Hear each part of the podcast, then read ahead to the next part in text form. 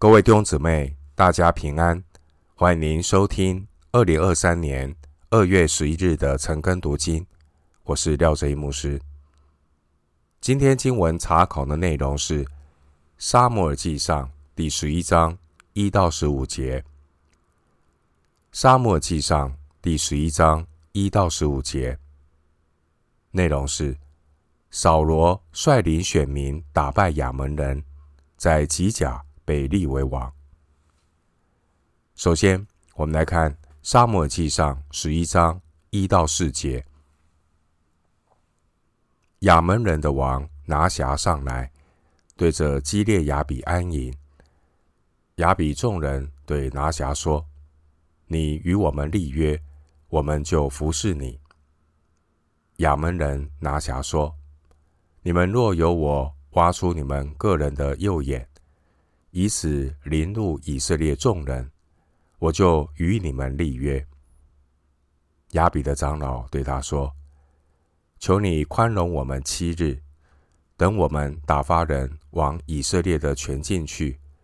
若没有人救我们，我们就出来归顺你。”使者到了扫罗住的基比亚，将这话说给百姓听，百姓。就都放声而哭。第十一章记载扫罗，他刚被选立为王之后，扫罗率领以色列人拯救基列雅比人脱离亚门人的手。或许以色列人会认为这一次的胜利是由于他们要求立王而得到的好处，但其实，神并不需要透过一个王才能够拯救他们。以色列人真正要感谢的是上帝的怜悯。尽管以色列人厌弃神，但是神的怜悯没有离弃他们，并且神给以色列人所立的扫罗王，并不是他的能力有多强。经文第六节告诉我们。是神把能力赐给扫罗，使扫罗能够来服侍众人。弟兄姊妹，让我们常常为执政掌权者祷告，使他们能够真正的行公义、好怜悯，为百姓来服务。第一节提到亚门人，亚门人因为是异人罗德的后代。所以以色列人也因此善待亚门人。参考《生命记》二章十九节。然而，亚门人却是会侵犯以色列的一个恶邻居。耶佛他在世师的时代曾经制服过亚门人。经文第一节记载，亚门人又开始猖狂起来。要来进攻以色列人，在基列雅比安营。基列雅比人向进犯的亚扪王拿辖求和。经文第一节，基列雅比众人对亚扪人的王说：“你与我们立约，我们就服侍你。”我们看到这些基列雅比人，他们已经失去身为以色列人。应该有的信心和勇气。基列雅比人连一点反抗的意志都没有，只是软弱的向亚门人求和。弟兄姊妹，这些属神的百姓离弃了与神所立的约，离弃了对神的服侍，结果他们就沦落到必须要在外邦人的面前求和。沦落到服侍外邦人的仆人。经文第二节，亚门人他们提出对基列雅比人非常卑鄙、苛刻、野蛮的条件，就是要让亚门人把这些基列雅比人的右眼给挖了，这样基列雅比人才可以做亚门人的仆役。亚扪人才肯答应存活他们的性命。这样的条件简直是强人所难。如果不是亚扪人这一种野蛮的条件，才导致基列雅比人转去向扫罗求救，否则呢，基列雅比人很可能就把他们的自由和产业作为代价，去和敌人讲和。弟兄姊妹，苦难使人苏醒，苦难帮人踩刹车。免得越陷越深。经文第二节，我们看到这些狂妄的亚门人，他们不仅是想要奴役基列雅比的以色列人，这些亚门人还要得寸进尺的要折磨基列雅比人，而目的是要羞辱所有的以色列人。经文第三节。基列雅比人请求七天宽容的时间，在这七天的时间里，基列雅比的以色列人能够期待有什么救兵来到呢？很可能是希望渺茫。经文第四节，基列雅比人的使者来到扫罗住的基比亚报信，百姓听见了就大哭。回到今天的经文。撒母耳记上十一章五到十一节，扫罗正从田间赶牛回来，问说：“百姓为什么哭呢？”众人将亚比人的话告诉他。扫罗听见这话，就被神的灵大大感动，甚是发怒。他将一对牛切成筷子，托付使者传送。以色列的全境说：“凡不出来跟随扫罗和撒母耳的，也必这样切开他的牛。”于是耶和华使百姓惧怕，他们就都出来，如同一人。扫罗在比色数点他们，以色列人有三十万，犹大人有三万。众人对那使者说。你们要回复基列雅比人说：明日太阳近午的时候，你们必得解救。使者回去告诉雅比人，他们就欢喜了。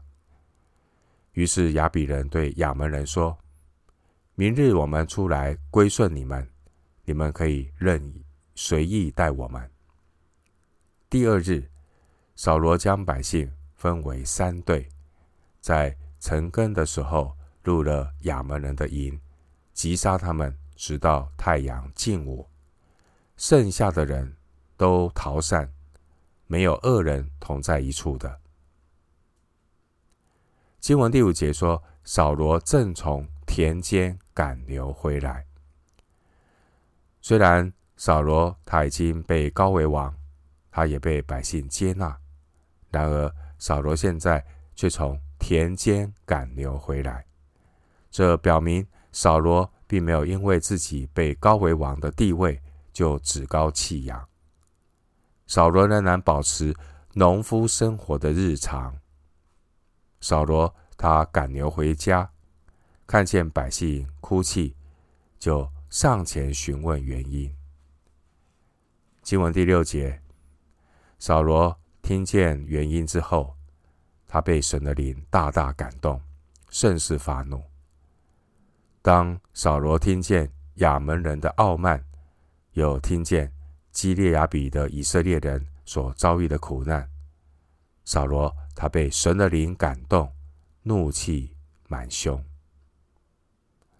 亚门人的狂傲，基列雅比人的懦弱，难怪扫罗会如此的愤怒。这些基列雅比人只知道要哭泣，却没有勇气起来准备征战。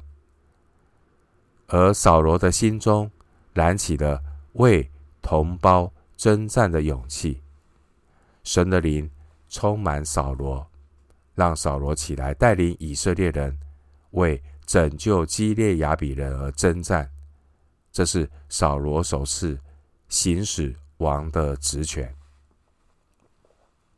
经文七到八节，扫罗他向所有的以色列境地发出征战的召集令，呼吁众以色列人预备征战。第七节，扫罗征召的结果是，以色列百姓和上那些能够征战的士兵们，他们呢，如同一人出来备战。以色列百姓被扫罗的决心所感染。然而第七节说，耶和华使百姓惧怕。耶和华使百姓惧怕，也就是百姓愿意动员出来征战，也都是耶和华的动工。上帝赐下敬畏神以及同仇敌忾的心，让以色列人出来跟随撒母耳和扫罗与亚门人征战。弟兄姊妹，你的服饰。你的信仰是否带着敬畏神的心呢？因为没有敬畏上帝的心，人就很容易轻慢、随便、不在乎。经文第八节，扫罗数点这些出来征战的以色列人，便于掌握和安排。在这一场和亚门人的征战中。我们看到扫罗他那一种做领袖的信心和勇气。经文第九节，以色列众人对基列雅比人说：“明日太阳近午的时候，你们必得解救。”扫罗知道这是一场正义的征战。扫罗他有神的灵感动他，以至于他有十足的信心，能够战胜。亚扪人。经文十一节，扫罗把军队分成三营，晨更的时候就入了敌营，他们勇敢的击杀敌人，彻底的战胜了亚门人。回到今天的经文，撒母耳记上十一章十二到十五节，百姓对撒母耳说：“那说扫罗。”岂能管理我们的是谁呢？可以将他交出来，我们好杀死他。扫罗说：“今日耶和华在我们以色列中施行拯救，所以不可杀人。”撒母耳对百姓说：“我们要往吉甲去，在那里立国。”众百姓就到了吉甲那里，在耶和华面前立扫罗为王。又在耶和华面前献平安祭，扫罗和以色列众人大大欢喜。十二到十五节，扫罗在打败亚扪人之后，民心归向他，也确定了他的王位。以色列百姓也都承认了他的统治。在对亚扪人的战争得到胜利之后，以色列百姓想要杀死那些曾经反对扫罗统治的人，但扫罗很明智的制止了他们。事实上，这一场胜利是耶和华神赐给扫罗的胜利，因为经文十三节，扫罗说这场胜利是耶和华在以色列中施行拯救。十三节。扫罗他个人其实有很多肉体的软弱，然而像扫罗这么样一位有缺点的人，一样能够被上帝使用。刚刚做王的扫罗，他还是有谦卑和宽容。然而，人一旦有了权力，生活安逸，人就很容易落入到肉体当中。我们看到后来，扫罗他坐稳王位之后，扫罗原本有的谦卑，就逐渐变成骄傲；扫罗原本有的宽容，也逐渐变成嫉妒。人如果没有警醒，是会堕落的。经文记载，撒母耳随后在吉甲举行严肃会，确立扫罗君王的地位。十四节提到吉甲，吉甲位于耶利哥城附近，是当年约书亚带领神的百姓进迦南的时候行割礼的地方。后来，吉甲也成为约书亚征服迦南的大本营。参考约书亚记四章十九到二十节。经文十四节的立国，原文的意思是更新国度，意思是重建神的国度，让扫罗代表神在地上管理神的产业，也就是以色列人。十章一节，撒母耳特地带领以色列百姓到吉甲立国，希望在这个地方曾经发生的历史来提醒以色列百姓，当年在吉甲透过割礼来提醒选民，要敬畏耶和华，诚诚实实的尽心侍奉他，因为人的心。如果没有行割礼，人如果没有好好的对付肉体的败坏，即便像扫罗，他也不可能真正的以神为王，他也就没有真正的条件来为神作王。